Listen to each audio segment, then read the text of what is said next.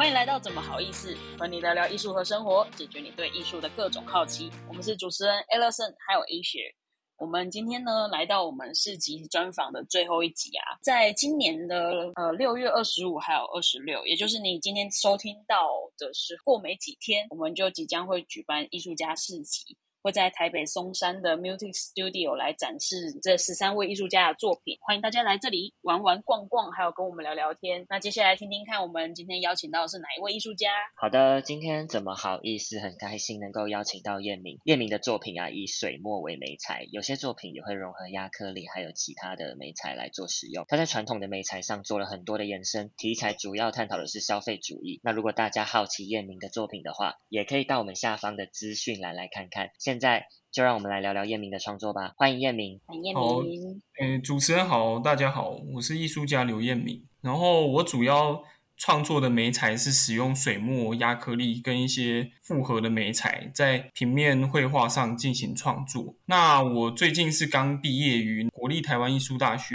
的书画艺术学系研究所硕士班，这样。好，那待会如果有更详细的介绍的话，我会放在创作起因上面。好，谢谢。嗯，然后想问叶敏啊，就是想问问看，为什么你当初会踏入创作这个领域啊？其实最早最早应该是从我高中开始说起。我高中的时候其实很喜欢画漫画，就是一般看到那种纸的纸本的那种漫画，就动漫这样。但只考分发的时候，因为要填志愿嘛，然后家人就会施加压力，觉得说就是你要填一个好一点学校，因为我分数那时候考的其实还算可以，然后。我家人就觉得说，一定要让我去考个台艺，就台艺随便一个系都好，就是听起来好听。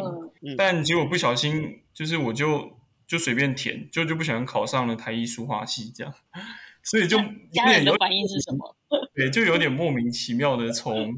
原本画漫画领域突然跨到一个我很陌生的一个书画的领域，就是水墨。对，但家人其实。他其实是觉得还不错啊，因为我就是如愿以偿嘛，就考到了家人觉得很想要的台艺大这样。那后来我也觉得没什么差，因为感觉就是画画这件事情，像水墨跟漫画，它好像也有某一种的联系，因为他们都给人的印象都是有点黑白的，然后都是偏向线条为主要的那种表现形式，所以我就觉得就将就就先念念看这样。对，这大概就是我的创作基因。哦。那你之后有还有再继续做漫画吗？还是说就专心在做水墨？其实后来因为刚进到水墨这领域，因为水墨它有分很多要学的东西，所以我漫画就渐渐的慢慢有点放下。但我觉得，漫画对我影响最深的还是造型啊，或者是说一些。比较跳脱于传统水墨些，像是画山水啊那些那一类的题材，我才会比较去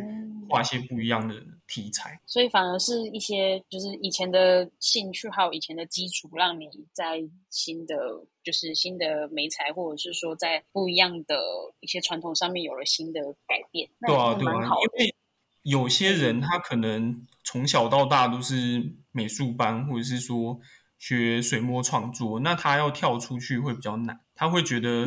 水墨就应该是这样子，但是我是从漫画进去，所以我没有那个包袱，我可能会比较觉得要多一点的自由。那这边想再问一下叶明，说为什么你会以消费主义为你作品主要的主题跟探讨的方向？呃，其实正确来说，应该是我最重要的创作方向是资本主义跟消费社会这两方面。虽然说听起来可能大家会觉得很遥远，但事实上每个人都会有种感觉。那时候我可能大学刚毕业的时候就进入职场，然后发现就是每天这样子上班，然后工作循环，就觉得就人生觉得很不自由、不自在，觉得好像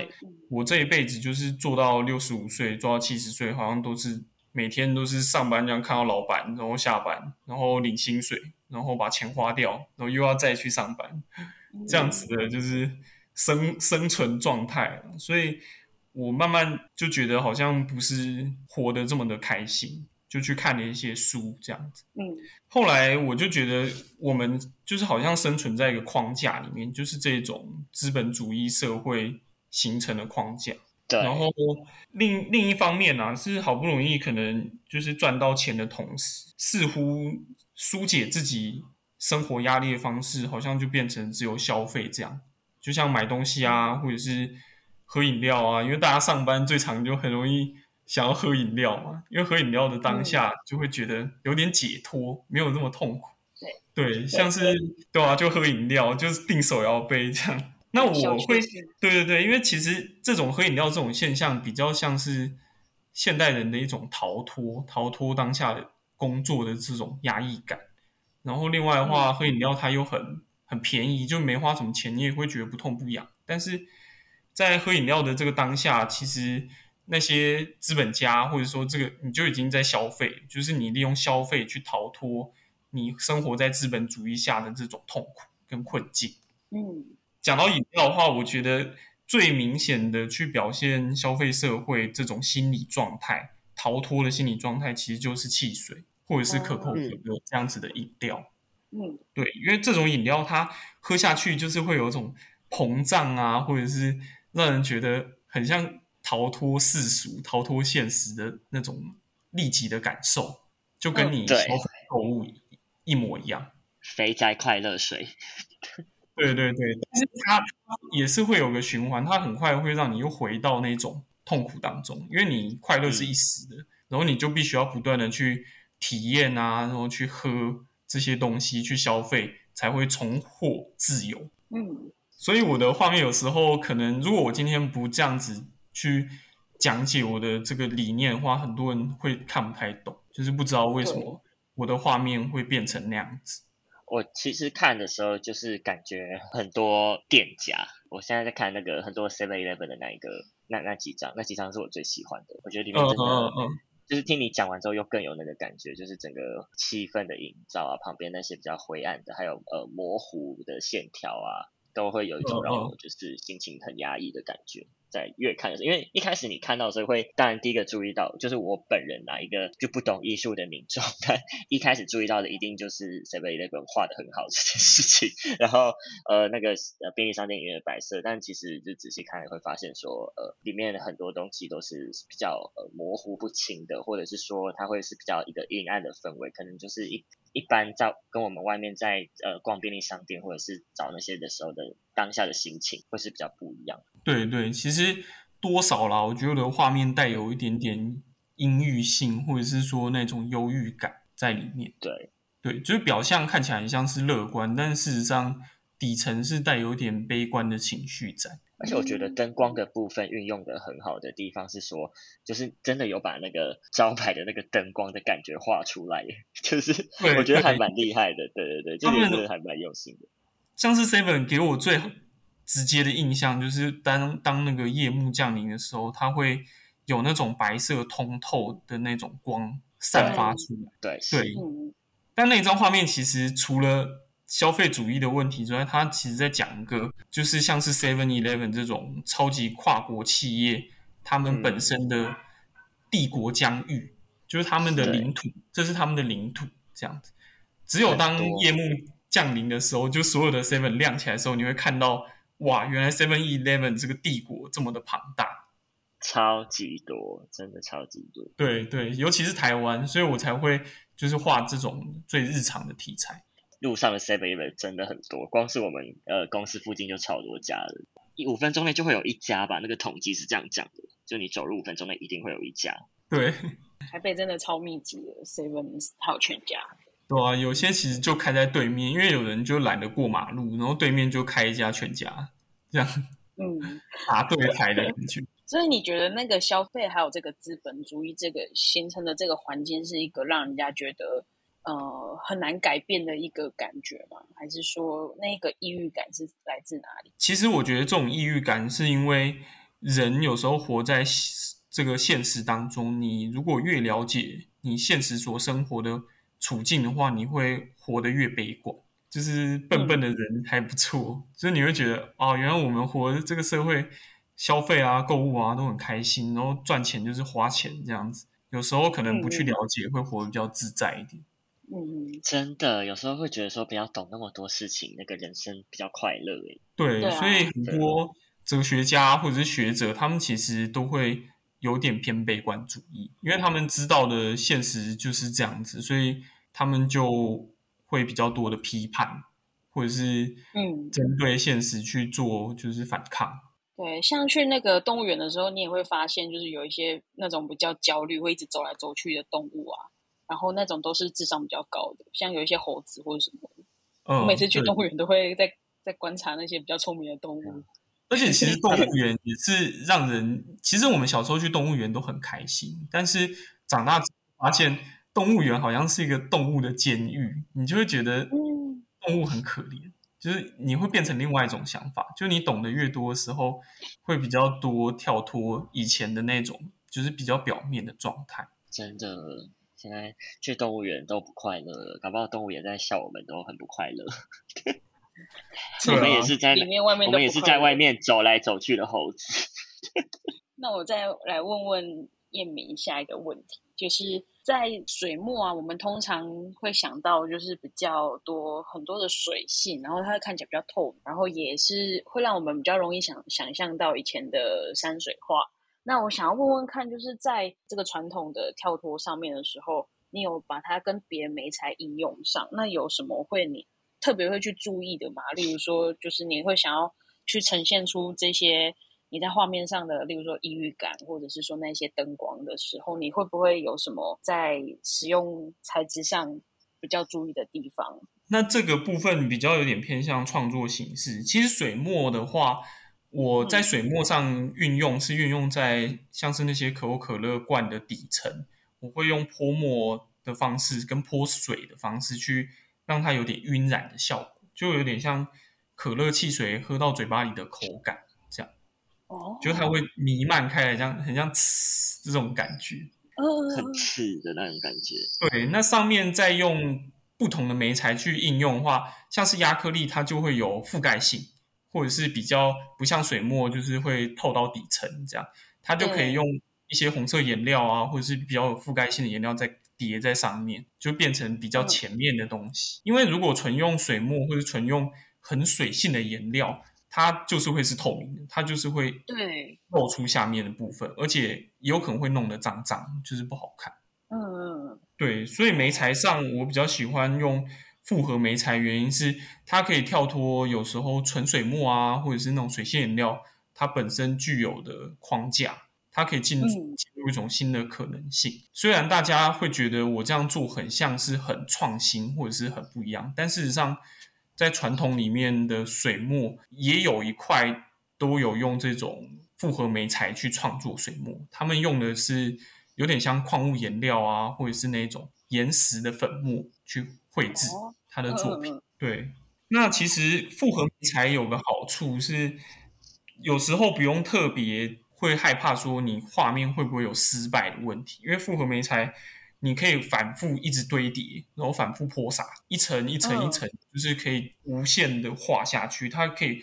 永远的修改下去，它没有一个边界在，这也是我很喜欢的地方。嗯，那这样会修到变很厚吗？对啊，如果说修到变很厚的话，可能就是需要用比较厚的纸材啊，像是麻纸之类的，就是有点像日本画他们在用的麻纸，或者是用帆布也可以，就是油画的帆布这样。嗯嗯，哦，因为这种无限修改的话，它在背后有一个很好的哲学观在里面，就是有时候我们反复思考、反复去创作的过程，它会让创作这件事情变得更深刻，而不是好像我一开始就设定好。创作就是长这样，所以一画就画成超完美的样子。它就也像我们人生，就是不断的去有失败啊，有挫折啊，然后再去改，再去改，然后一直调整，一直调整，调整成最佳状态。对，大大概的话，我的创作形式就是比较属于这样子。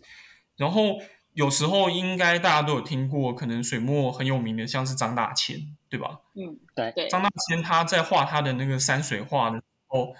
他也是用泼墨泼彩的方式去表现山水的那些云烟啊、云雾飘渺的感觉，或者是很自然灵动的效果。嗯对，因为那些画山水的水墨画家，他们是借由山水这件事情去逃脱现实，因为他们觉得游山玩水很快乐，然后可以摆脱现在生活的困境跟一些烦恼。那我在画可口可乐的话也是，这是我们现代人逃脱的一种方式，就是也是利用泼墨泼彩的方式去制造哦可乐在口中的口感。然后对我们现实生活的苦苦难或者是苦闷去进行一个逃脱。嗯嗯，对，所以老实说，我跟传统虽然很不一样，但是我跟传统的有一些精神上是很像的。嗯，还是有承袭下来一些是在思考方面的东西。嗯，对对，赞。想问一下，燕明在创作的路途上是否有遇过什么样的困难？哦，我觉得困难部分这一点我特别有感，是因为创作上其实最大困难是创作这件事情不可能讨好所有的人。嗯嗯，就是有些人创作他可能偏向学术、学术理念，那有些人的创作他会比较偏向市场。有时候学术性啊，或者是说太深奥的作品，就别人会看不懂，而且他也不会买。因为你画的题材可能太特别，或者是或者是一些跟死亡有关题材，那他就是不会买回家放。然而，太市场性的作品也很难，有时候很难有一种艺术性的高度。不是说没有，但是大部分它艺术性就会不太够。虽然说很好看，很就是愉悦眼睛，但是它就是比较难，可能进入艺术史这样子。对，对，所以最困难的地方就是自己有时候怎么去取舍吧。就是我觉得这个问题，其实我心里有个答案，但是我觉得这个答案就是说来话长。所以如果说还有什么，就是观者啊，或者是观众们有什么答案的话，我觉得就留给你们去思考。嗯，对，因为其实最重要的，就跟我们开头就是开头之前聊的有点接近，就是每个观者他要的不同，就是都是借由他可能过去的经验啊，或者是他们过往。的一些历史背景、生活的背景，去了解